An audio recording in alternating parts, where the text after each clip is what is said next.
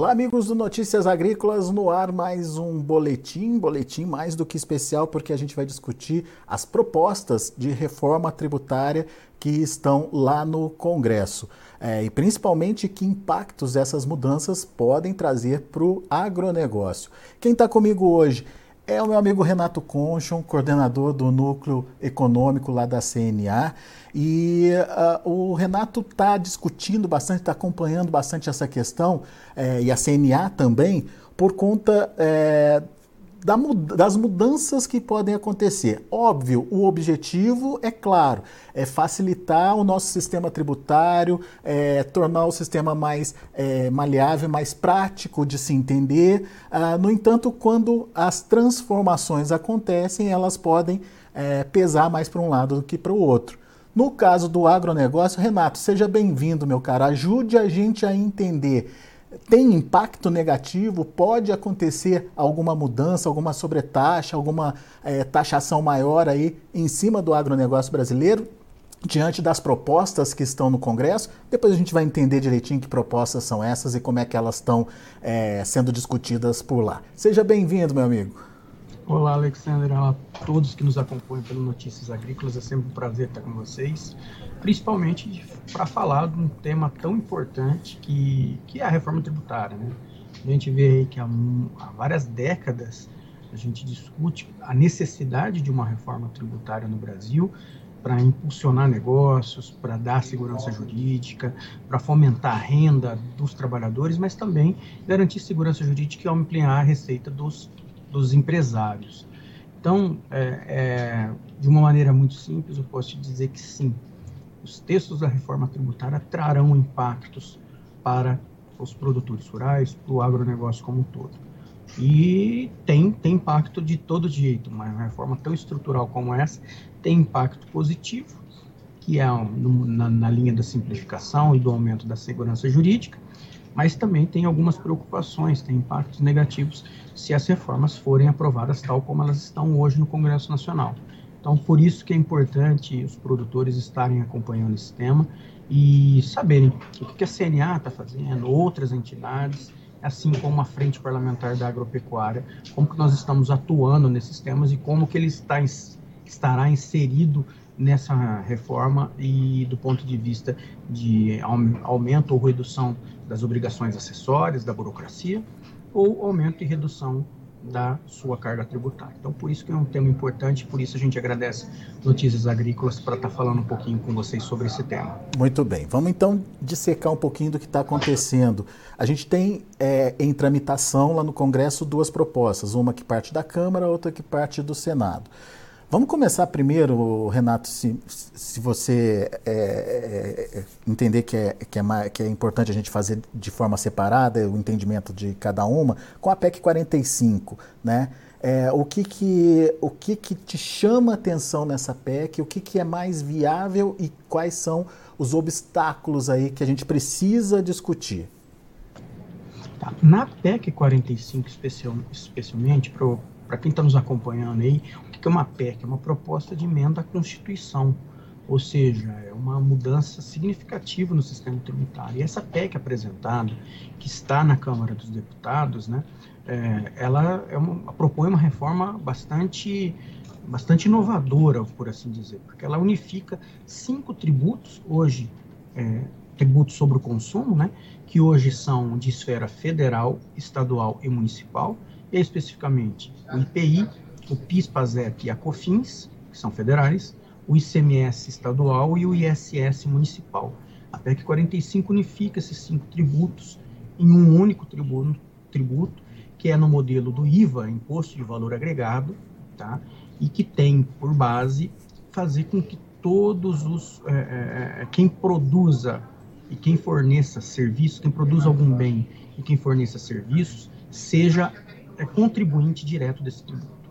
E aí que vem o impacto direto para o próximo produtor rural, que na sua grande maioria são pessoas físicas, estão estabelecidos como pessoas físicas, é, portanto não são contribuintes de PIS, PASEP, de COFINS, e caso essa proposta seja aprovada da maneira que se encontra, esses produtores sim serão contribuintes e terão um impacto do ponto de vista de burocracia né, porque vai ter que ter uma contabilidade mensal, como de possíveis impactos é, de carga tributária, uma vez que essa proposta é, é, que tramita, ela propõe aí uma, uma alíquota única, né, que cogita-se uma alíquota do imposto na ordem de 25%.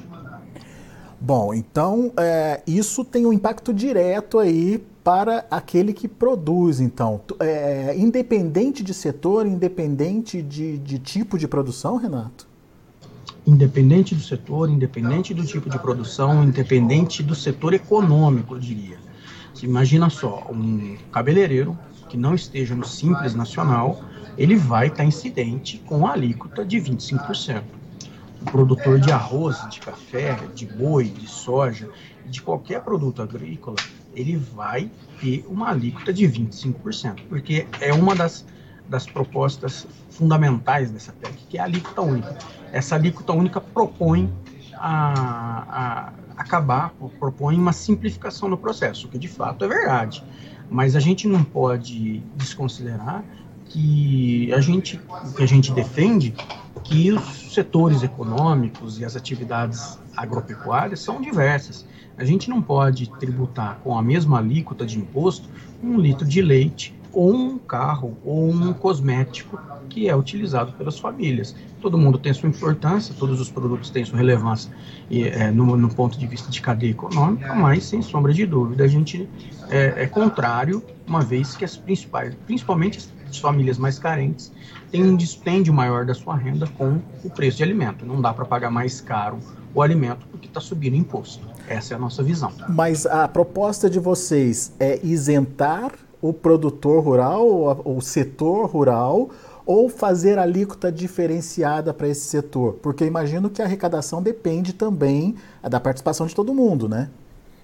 Com certeza, exato. Então, o que a gente defende, o que a gente vem conversando no Congresso Nacional, é de que na Constituição e tenha um, um, um dispositivo que haverá um tratamento adequado e favorecido à produção, à comercialização, à industrialização e ao processamento de produtos agropecuários tal como outros países que utilizam esse modelo tributário, que é o IVA, o fazem. Né? A gente fez um levantamento internacional, segundo os documentos da OCDE, né, que de 35 países analisados pela OCDE que usam o IVA, apenas quatro países não possuem tratamento preferencial para o agro. E são países completamente diferentes, uma, uma cadeia econômica diferente do que nós temos aqui no Brasil. Portanto, a gente defende que na Constituição tenham a, a, previsão de um adequado e favorecido tratamento à produção de alimentos. É, o que, que vai ser essa, essa diferenciação? Se, como você colocou, uma alíquota diferenciada ou uma isenção, a gente vai ter que discutir isso num segundo momento, que é na lei complementar, após a aprovação da PEC. Muito bem. É, você diz, você contou para a gente que é uma tributação direta de 25%, hoje a proposta, né, que está lá no, no, na Câmara, de 25% em cima do que é produzido. É, quando isso chega no consumidor final, é totalmente transferido esse, esse impacto, Renato? Vai ser totalmente transferido? O consumidor final vai ser penalizado? Boa pergunta, Alexander. É, é o seguinte: em tese, na teoria econômica, a gente fala que todo tributo no modelo do IVA, o consumidor é o que paga essa conta lá no final. Ou seja, em tese, não haverá aumento de carga tributária, uma vez que as empresas que pagam recolherão mais impostos, cobrarão esse imposto do duelo subsequente, o produtor cobrará da indústria, que cobrará do comércio, que cobrará do consumidor, que esse, por último, terá um aumento, sim, do, do seu custo de vida, uma vez que os alimentos e serviços básicos tendem a ter uma tributação, que hoje grande parte tem uma tributação ou menor ou não tem a tributação, e com isso terão.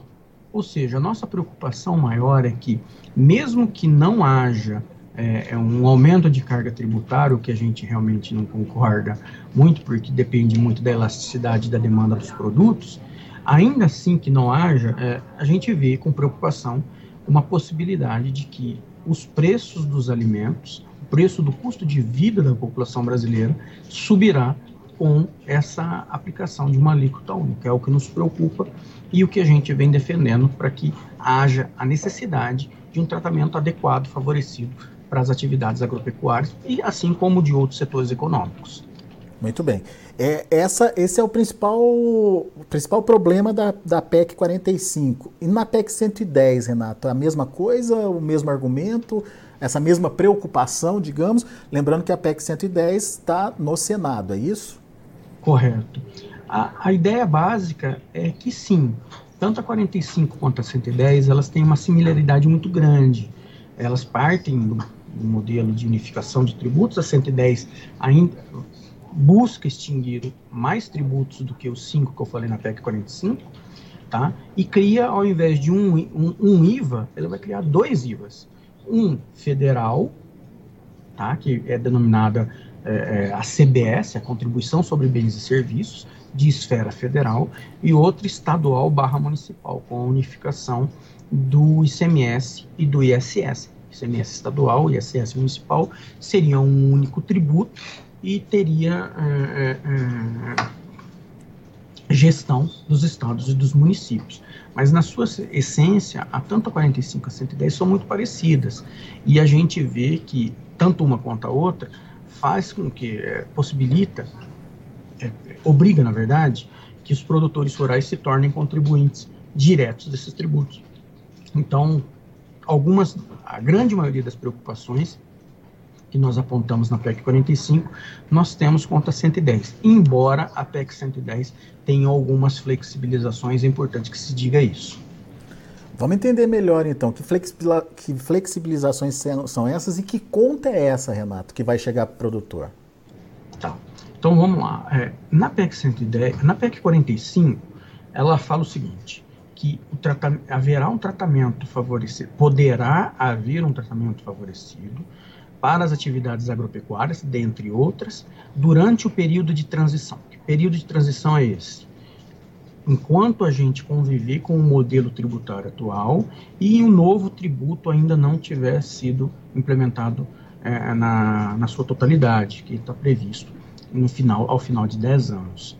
Na PEC 110, ele prevê que na lei complementar possibilite ao tratamento diferenciado para algumas atividades econômicas, mas não diz qual é. Então, na lei complementar que nós nos preocupamos. Então, a, a, a especificidade de entre um e outro, as básicas são essas. Como eu falei, se, se a gente aplica um IBS numa ordem de uma alíquota de 25%, o primeiro impacto para o produtor é que ele vai ter um aumento de custo de produção.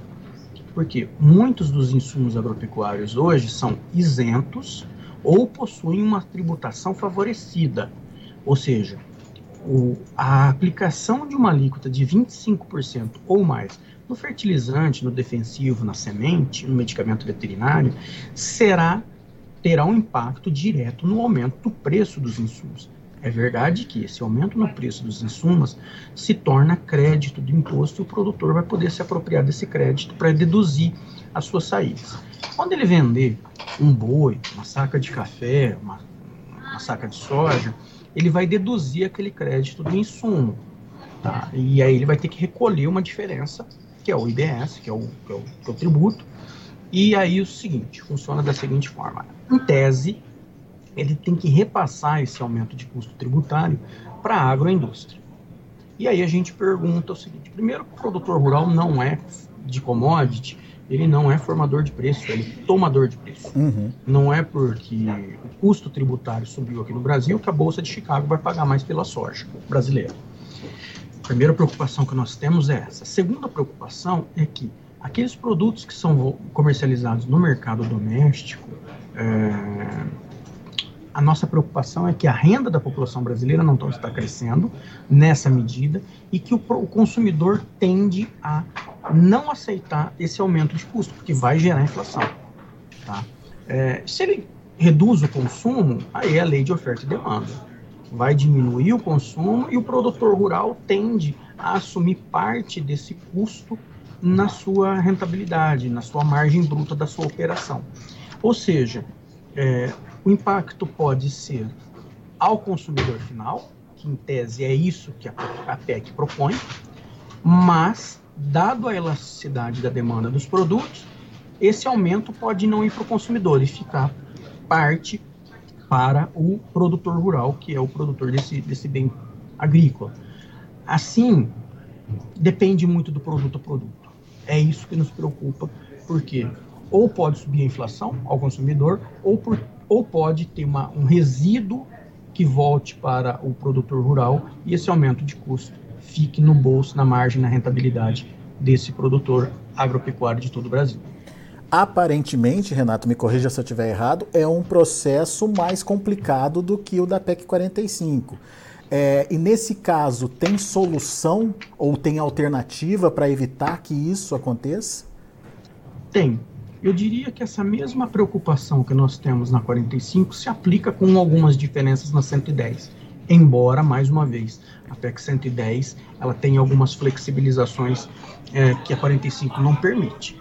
Mas é importante que se diga também que existem possibilidades para a gente reduzir esse prejuízo aos consumidores e aos produtores rurais. Por exemplo, a gente, como uh, sociedade, definir na aprovação, na discussão dessas PECs, que haverá um tratamento adequado e favorecido para as atividades agropecuárias. Sem sombra de dúvida, essa previsão, e lá na lei complementar, garantindo que haja crédito pleno, garantido uma série de benefícios que nós vamos ter que discutir depois na lei complementar, que se, seja assegurado aos produtores que esses impactos, essas preocupações, tanto na inflação quanto no custo, sejam eliminados ou muito reduzidos para que não, invi não inviabilize nenhuma cadeia agropecuária. Esse é o cuidado que nós estamos tendo em analisar tecnicamente aqui na CNA, mas sem sombra de dúvida, é, a gente leva essas preocupações para a frente parlamentar da agropecuária por meio dos nossos parlamentares. Muito bom.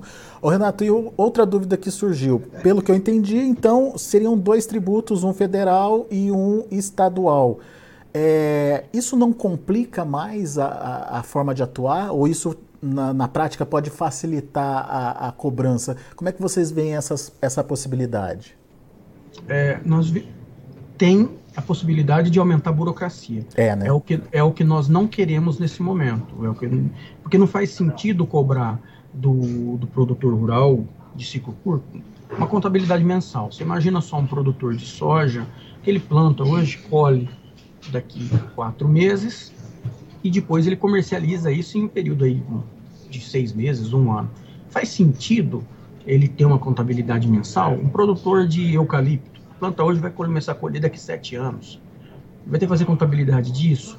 E não é porque a gente quer, é porque o setor é diferente, é favorecido, não é nada disso. É porque a peculiaridade lhe assim impõe.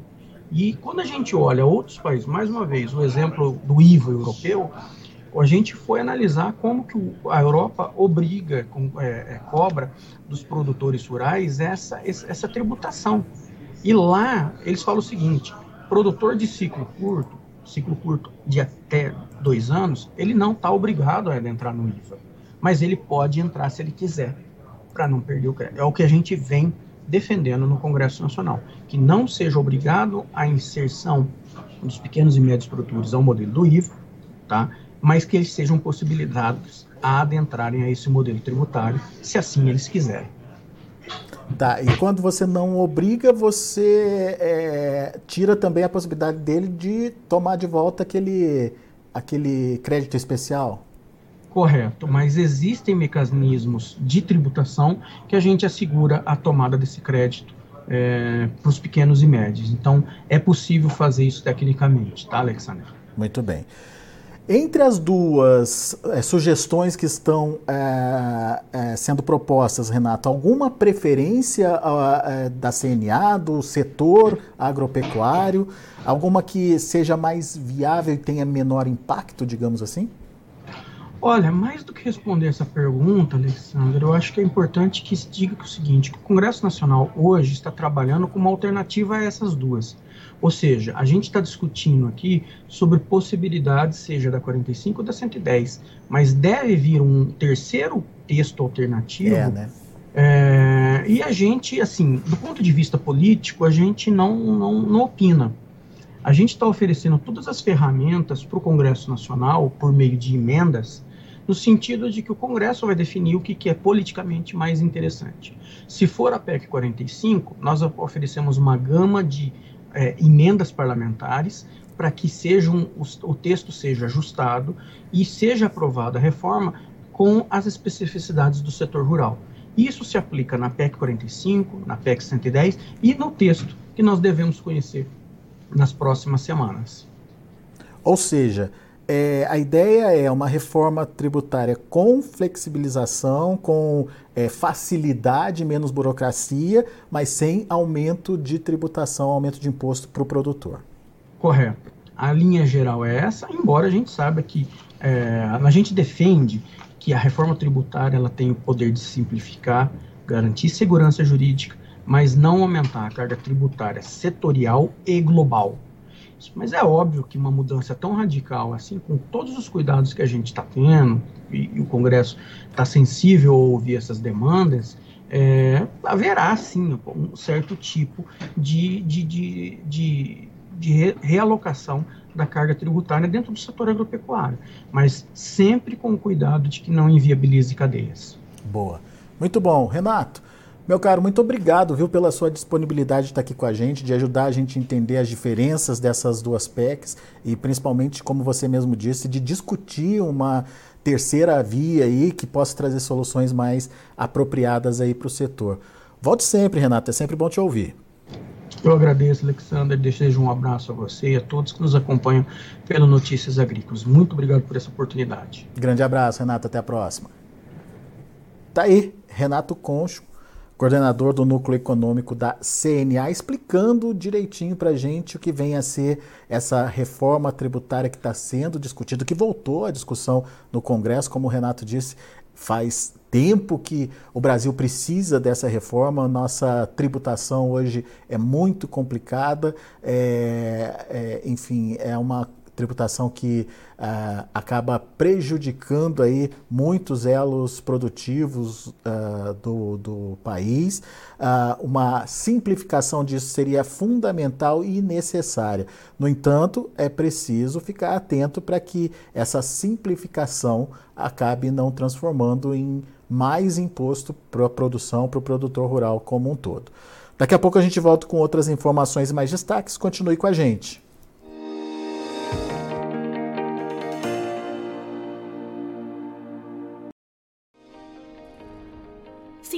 Nossas mídias sociais no Facebook Notícias Agrícolas, no Instagram arroba Notícias Agrícolas e no nosso Twitter arroba Notiagre. E para não perder nenhum vídeo, não se esqueça de nos acompanhar no YouTube e na Twitch Notícias Agrícolas Oficial.